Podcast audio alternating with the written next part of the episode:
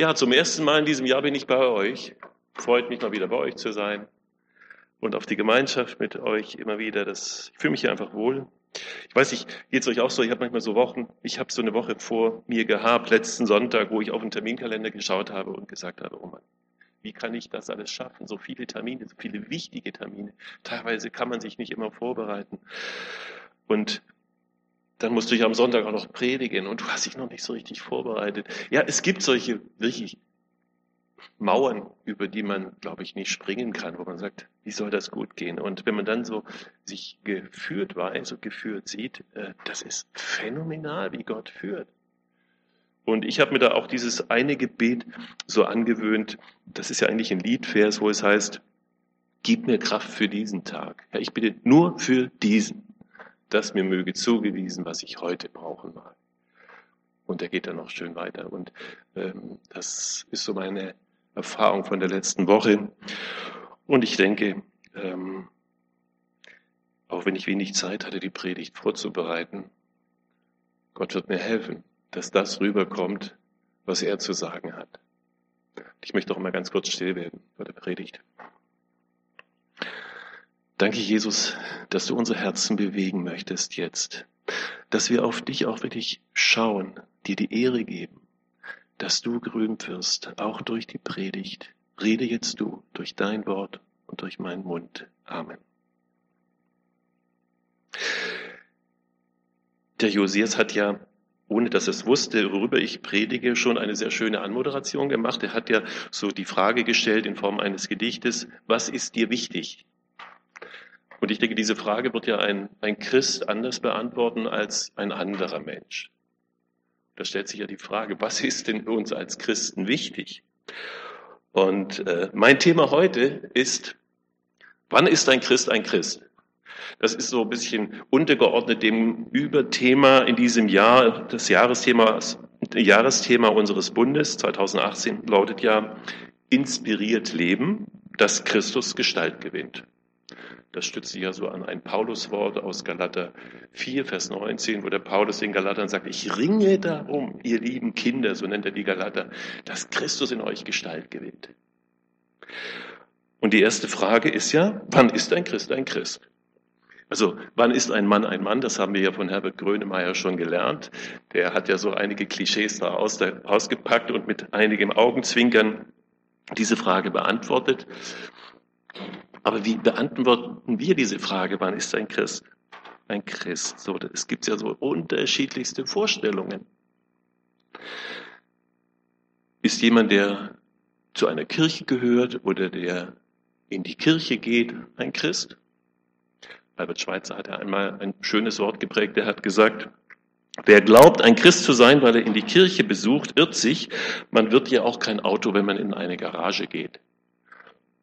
Ziemlich klar, finde ich. Sehr gut erklärt.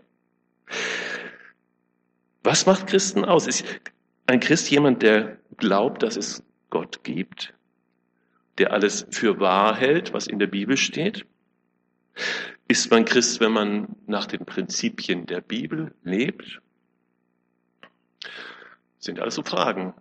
Äh, früher hat man immer bei solchen Fragen im Duden geblättert, heute geht man ins Netz und spricht Wikipedia an. Wikipedia hört her, da steht, als Christ wird eine Person bezeichnet, die sich zu Jesus Christus bekennt. Gehen schon ganz schön weit. Und ähm, das klingt ja auch schon recht anspruchsvoll, so wie das da steht. Kommt, denke ich, auch der Wahrheit recht nah, aber geht immer noch am Eigentlichen ein Stück weit vorbei.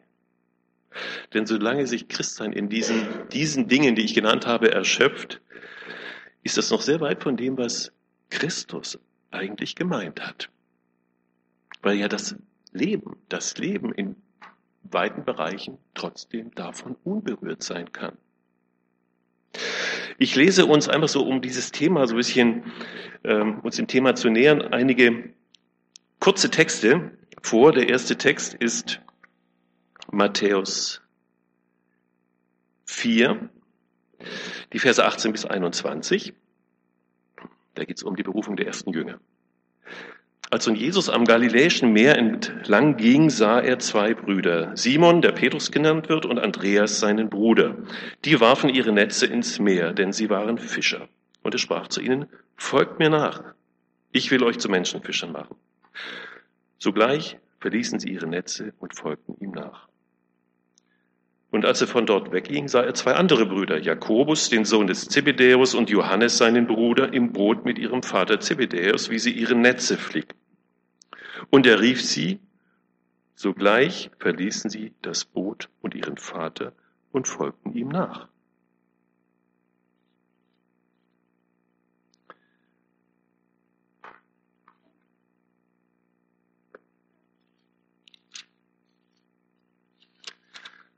Und dann habe ich noch einen Vers aus Lukas 5, Vers 11. Auch da, da wird von dem Fischzug des Petrus berichtet und am Ende dieses, dieser Geschichte heißt es, und Jesus sprach zu Simon, fürchte dich nicht, von nun an wirst du Menschen fangen. Und sie brachten die Boote ans Land und verließen alles und folgten ihm nach. Da ist so viel von, sie verließen alles, die Rede. Und ihr habt gemerkt vielleicht, dass in diesen Versen, die ich vorgelesen habe, das Wort Christ überhaupt nicht vorkommt. Vom Christentum ist schon gleich gar nicht die Rede, ähm, von römisch-katholisch oder evangelisch auch nicht. Es ist ja interessant, dass das Wort Christ in der Bibel nur ganz selten auftaucht. Es taucht zum allerersten Mal in der Apostelgeschichte auf, Kapitel 11, Vers 26, da heißt es, in Antiochia wurden die Jünger zum ersten Mal Christen genannt. Und dann taucht das Wort Christ ganze zweimal nur noch in der Bibel auf, auch noch einmal in der Apostelgeschichte, dann im ersten Petrusbrief. Das war's dann schon. Und das haben wir ja gerade ge gehört in diesem Vers. Die Jünger, die wurden Christen genannt. Und zwar, um zu bezeichnen, wessen Jünger sie waren. Es ist anzunehmen, dass es am Anfang so ein eher ein Spottname war. Die Jünger von dem Christus da, der da am Kreuz gestorben ist. Der eigentliche Begriff, der sich durch das ganze Evangelium zieht, durch die Evangelien, durch die Bibel, für Leute, die ein Verhältnis zu Christus haben, der eigentliche Begriff heißt Jünger. Mit dem Wort Christ kann man ja eine ganze Menge anstellen. Da gibt es ja viele Nischen und Plätze, wo man sich so einordnen kann.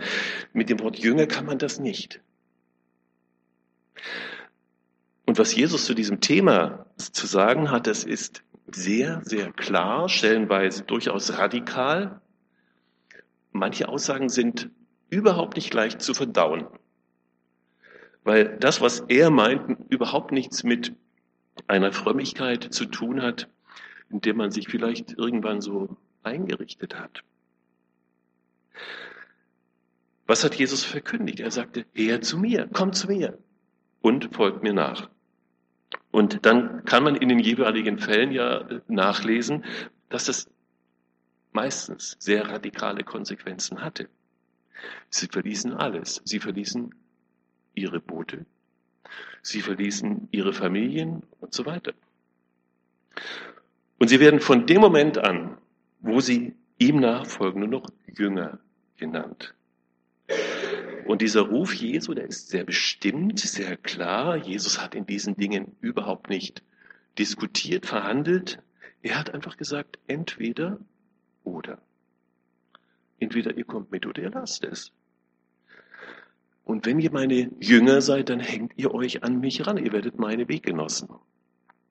Er bittet nicht, er, er bettelt nicht, er schaut auch nicht in den Terminkalender bei demjenigen, ob er da doch noch irgendwo reinpasst.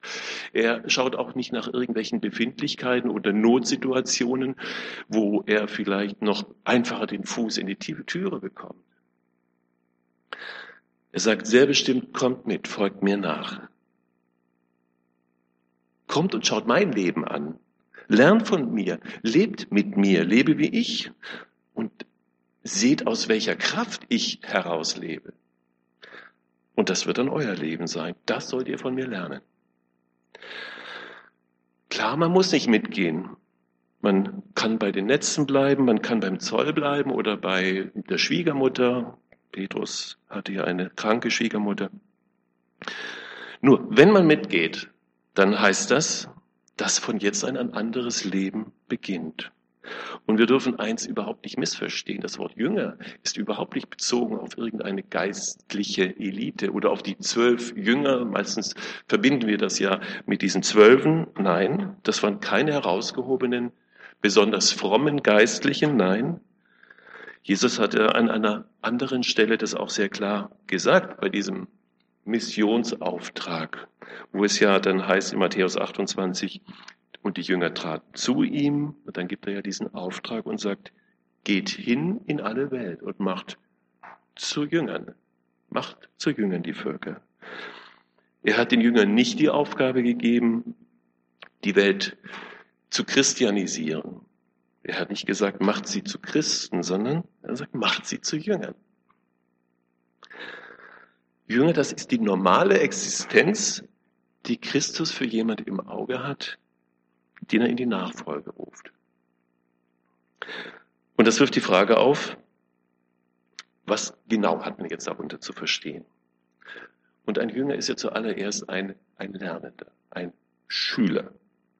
So im griechischen Wortsinn kann man sagen, es ist wirklich ein, das ist einer, der sich einem Meister zum Gestalten hingibt oder überlässt. Und die Jünger nannten Jesus ja Rabbi. Und im Judentum war das Wort Rabbi die respektvolle Anrede äh, der, der geistlichen Lehrer. Und Rabbi wird ja auch übersetzt mit Lehrer oder auch Meister. Und ein Jünger ist jemand, der sich seinem Meister hingibt, der eine persönliche Beziehung zu ihm hat. Und es ist gar nicht so entscheidend, welche Begabungen, Eigenschaften, was er so alles mitbringt. Entscheidend ist, was der Meister aus ihm macht. Und der Meister kann nur etwas aus ihm machen, wenn der Schüler sich ihm öffnet, ganz hingibt und sich wirklich gestalten lässt. Und deshalb geht der Jünger ganz dicht hinter seinem Meister hinterher. Zur Zeit Jesu gab es ja diesen Segensspruch, möge der Staub deines Rabbis dich bedecken. Da kommt so zum Ausdruck, an den, an den Fersen dranbleiben, ganz dicht am Meister bleiben, um von ihm zu lernen. Und der Meister hat dafür gesorgt, dass seine Jünger so viel wie nur möglich auch vermittelt bekamen, so im Eins zu Eins im, im täglichen Miteinander. Das beinhaltete das gesamte Leben.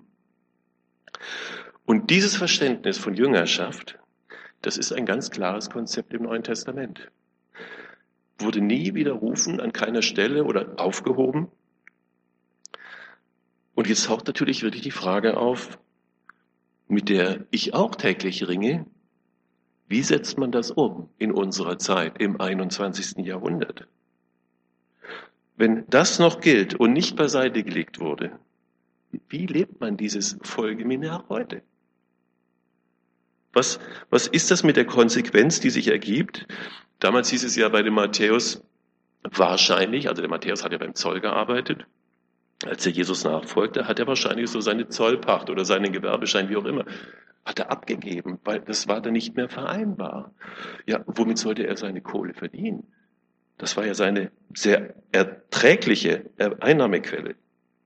Das waren so die Konsequenzen aus diesem Folge mir nach. Die Fischerboote rausziehen, aufs Trockendock legen, ja. Und nochmal die Frage, wie setze ich das um? So in meiner 40-Stunden-Woche oder 50-Stunden-Woche mit meiner Familie, mit Kindern, vielleicht mit pflegebedürftigen Eltern. Und ich sage es ganz klar, wenn es uns nicht gelingt, das, was Jesus an Anspruch formuliert, das so anwendbar zu machen im täglichen Leben, dann bleiben doch am Ende, auch am Ende eines Gottesdienstes, auch am Ende einer Predigt, nichts weiter übrig als Appelle, als Aufforderungen, die nichts bewirken außer einem schlechten Gewissen. Was soll eine Predigt über und sie verließen alles und keiner macht's wirklich? Also nochmal, wie schaut Jüngerschaft aus in unserer Zeit? Und ich habe auf diese Frage keine endgültige, keine wasserdichte Antwort. Ähm, ich schätze, sie gibt's auch gar nicht, aber man muss es doch mal angehen und der Frage auf die Spur gehen, was Christus hier gemeint hat.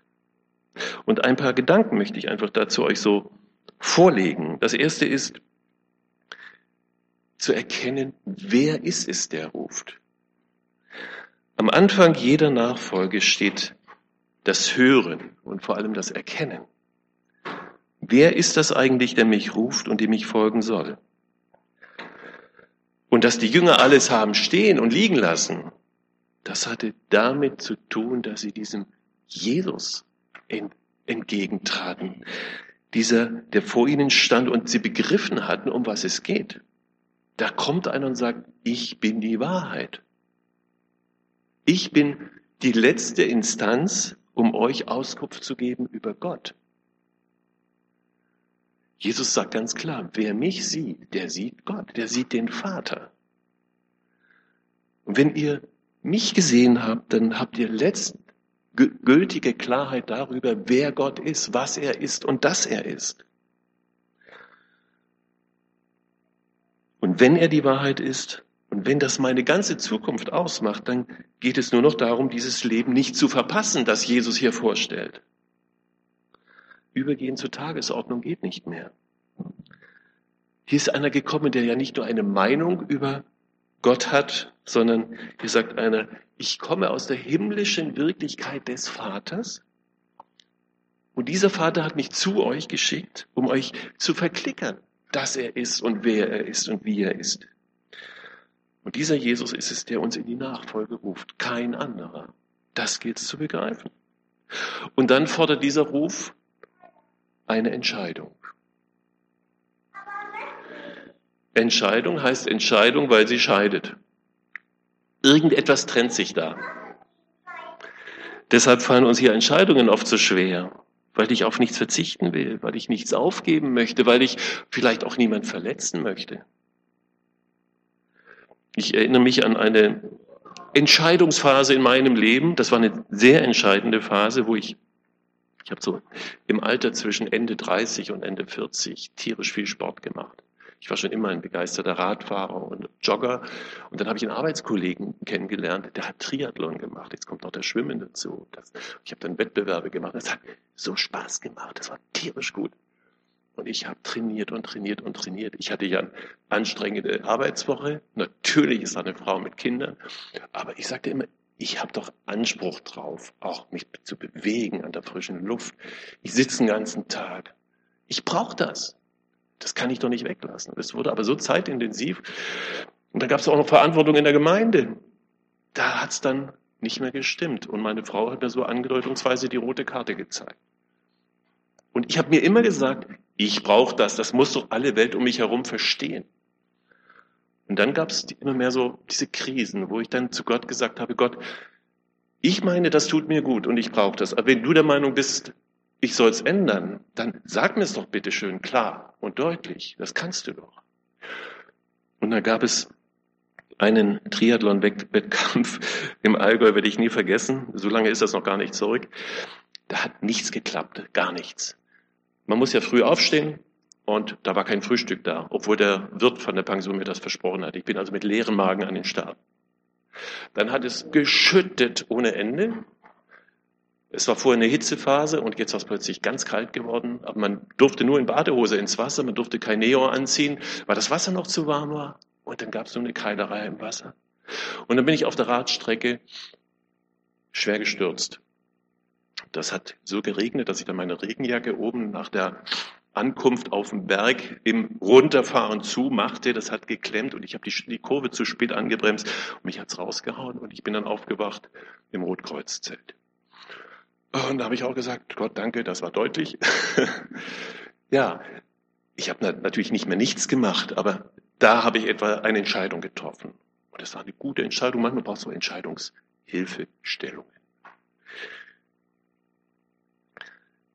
Also Jesu Ruf fordert auch in solchen Dingen des Lebens zu einer Entscheidung, wenn es um Nachfolge geht, heraus. Ich muss mich irgendwie von irgendwas verabschieden. Und jemand zu, wenn jemand zu Jesus kam und sagte, ja, Jesus schon, ich will dir gerne folgen, aber dann hat Jesus ihn freundlich weggeschickt. Wir kennen ja diese Geschichten. Jesus war an dieser Stelle so sehr klar. Es gibt in Lukas 9 äh, in den Versen 58 bis 62 so ein paar kurze Geschichten über die Nachfolge, wo Jesus das so bildhaft klar macht, worum es geht. Und es lohnt sich, diese Verse kurz anzuschauen. Es sind ja auch wirklich nur kurze Stellen, Lukas 9.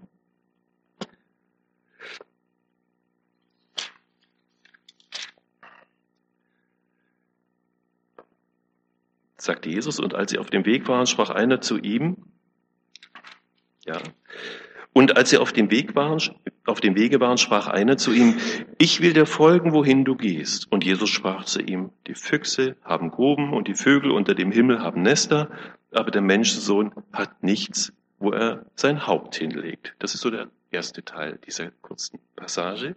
Also Jesus macht hier eine Sache sehr klar.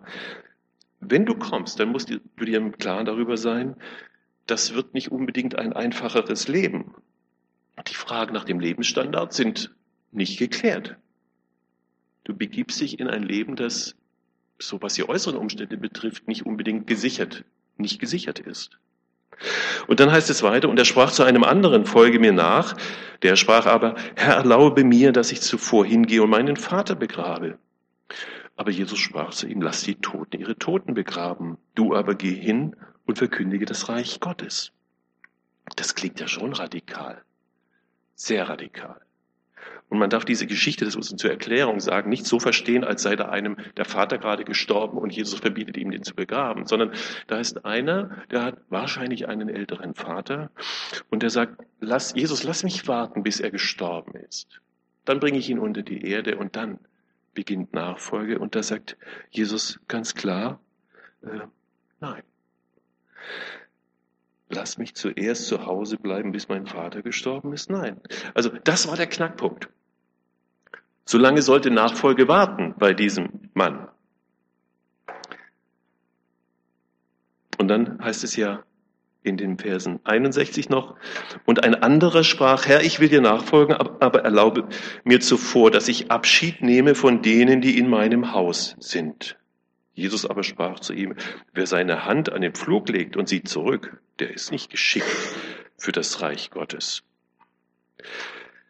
Also da gebraucht Jesus ein Bild, das die Menschen natürlich kannten, ein Bild aus der Landwirtschaft, wo ein, ein Bauer den Pflug durch diesen am, am Ochsen wahrscheinlich dran gezogen wird und der muss jetzt gucken, dass die, die Richtung eingehalten wird und bei diesem trockenen, harten, steinigen Boden reicht der Einblick zurück und man war aus der Spur. Nein, sagt Jesus, nicht zurückschauen, was man möglicherweise hinter sich lässt, zurücklässt. Ähm, nein, klar in der Spur bleiben, nach vorne schauen, konzentriert nach vorne schauen. Ja, ich sag's nochmal, Jesus war in diesen Dingen so erstaunlich klar, auch souverän. Und ich frage mich, sollen wir jetzt diese Seiten hier rausreißen aus der Bibel und sagen, nicht mehr umsetzbar im heutigen Alltag, heute nicht mehr lebbar. Und ich möchte, ich möchte uns, ich möchte mir ganz bewusst diesen Stachel verpassen, äh, dass Jesus mit Nachfolge etwas gemeint hat, das so konsequent aufs Ganze geht. Da gibt es kein Wenn und Aber, darüber wird nicht verhandelt. Das war ein Leben in, in ungesichert sein. Äh, auch engste Beziehungen wurden hinten angestellt. Man ist mit ihm losgegangen. Und Jesus macht klar, wenn ihr begriffen habt, wer ich bin und, um was es geht, dann gibt es nur eines, wenn ihr mir nachfolgt, dann bin ich, dann bin ich ab jetzt die Mitte eures Lebens. Jesus hat die, uns aufgefordert, Glaubensbekenntnisse zu formulieren. Er wollte nicht nur Leute, die seiner Meinung sind, er wollte keine Gesinnungsgenossen, sondern er wollte Weggefährten, Weggenossen. Also Nachfolge ist unterwegs sein, mit ihm unterwegs sein, in ganz enger Beziehung mit dem Meister. Der Ruf in die Nachfolge bei den ersten Jüngern, das war mit Sicherheit schon ein Stück weit eine Ausnahmesituation. Es war nicht der Standard. Aber Jesus wagte etwas komplett Neues. Und dieses Neue, was er wagte, das konnte nicht in einer Synagoge stattfinden. Die Synagoge war der Ort, wo Jesus immer mal wieder auch predigte, wo er sich aufhielt, aber die Synagoge war nicht das Trainingszentrum für seine Jünger. Jesus hat viel mehr Zeit mit seinen Jüngern auf der Straße, in den Gassen, in den Dörfern, in den Häusern verbracht, als in der Synagoge.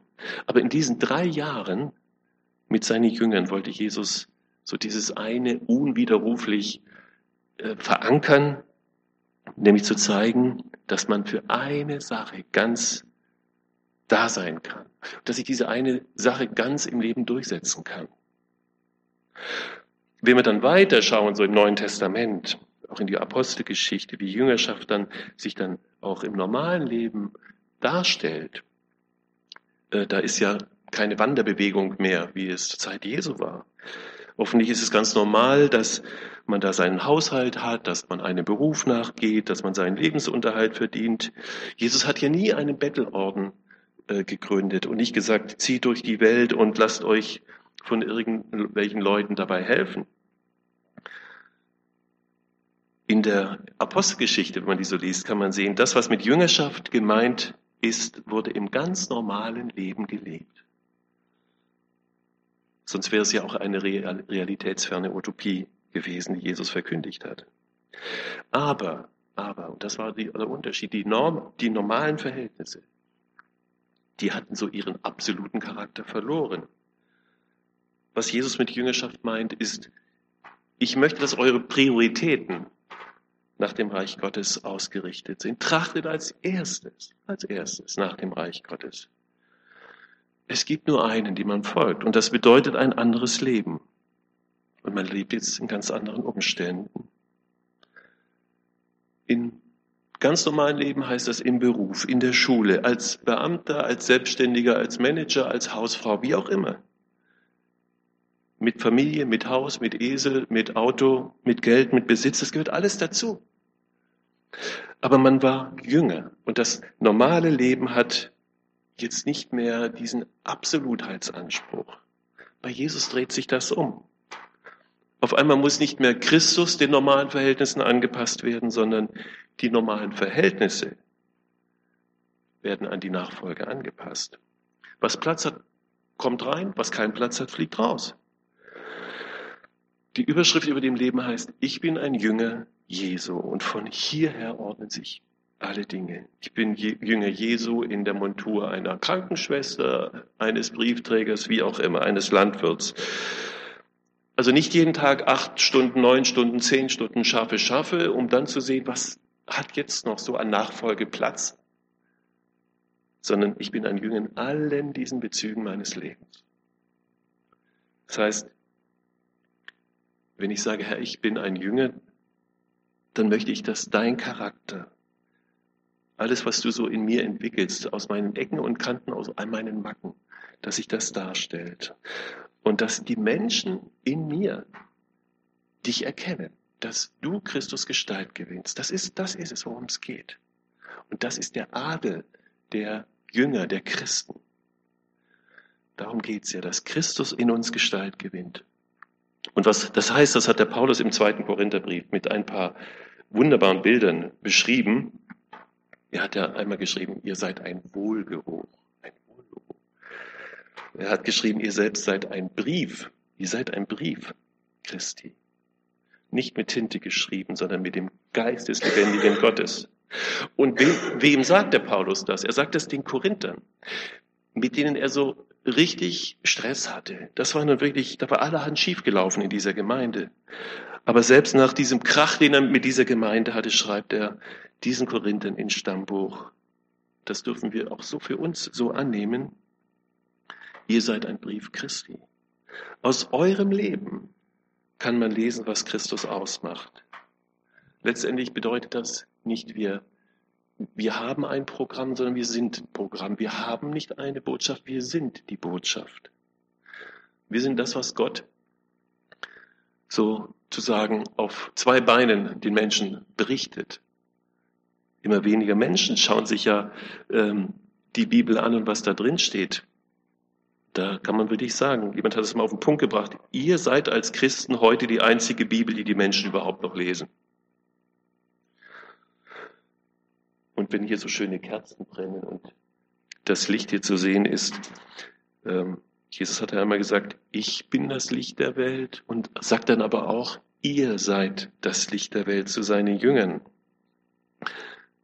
Und da sind wir genau wieder bei dem Punkt. Wenn Jesus über Nachfolge spricht, über das, wozu wir so berufen sind als seine Jünger, dann sagt er, was ich bin, das lege ich jetzt auf euch. Und Jesus kommt dann mit einem ganz breiten Zuspruch. Von euch geht eine Wirkung aus. Wo ihr seid, da wird das Dunkel hell. Wo ihr seid, da können andere den Weg finden. Jesus sagt ja nicht, oder andersrum, es ist nicht so, dass Jesus befiehlt, sei strahlend. Er ordnet es nicht an, sondern er spricht es mir zu. Und wenn ich mich ihm aussetze, dann kann ich leuchten. Dann strahlt dieses Licht. Und wenn es einmal Momente gibt, und solche gibt es bei jedem von uns, das weiß ich, wo man das Gefühl hat, jetzt leuchtet wirklich nichts mehr, dann erinnern wir uns an das, was der Paulus, was der Petrus einmal Jesus gefragt hat. Und damit bin ich am Ende jetzt dieser Predigt. In Matthäus 19 können wir das nachlesen, wo, je, wo Petrus den Jesus fragt, was habe ich eigentlich davon? Was haben wir davon? Jetzt haben wir alles verlassen und sind dir nachgefolgt. Was haben wir eigentlich davon? Und Jesus sagt nicht, das ist aber eine sehr unfromme Frage. Er lässt diese Frage zu und sagt hundertfach. Hundertfach werdet ihr all das zurückbekommen. Und ihr werdet das ewige Leben haben. Das hat Jesus denen versprochen, die ihm als Jünger nachfolgen. Und er steht zu seinen Verheißungen und er hält sein Versprechen. Und mit diesem Versprechen dürfen wir fröhlich auch morgen wieder in die neue Woche gehen. Amen.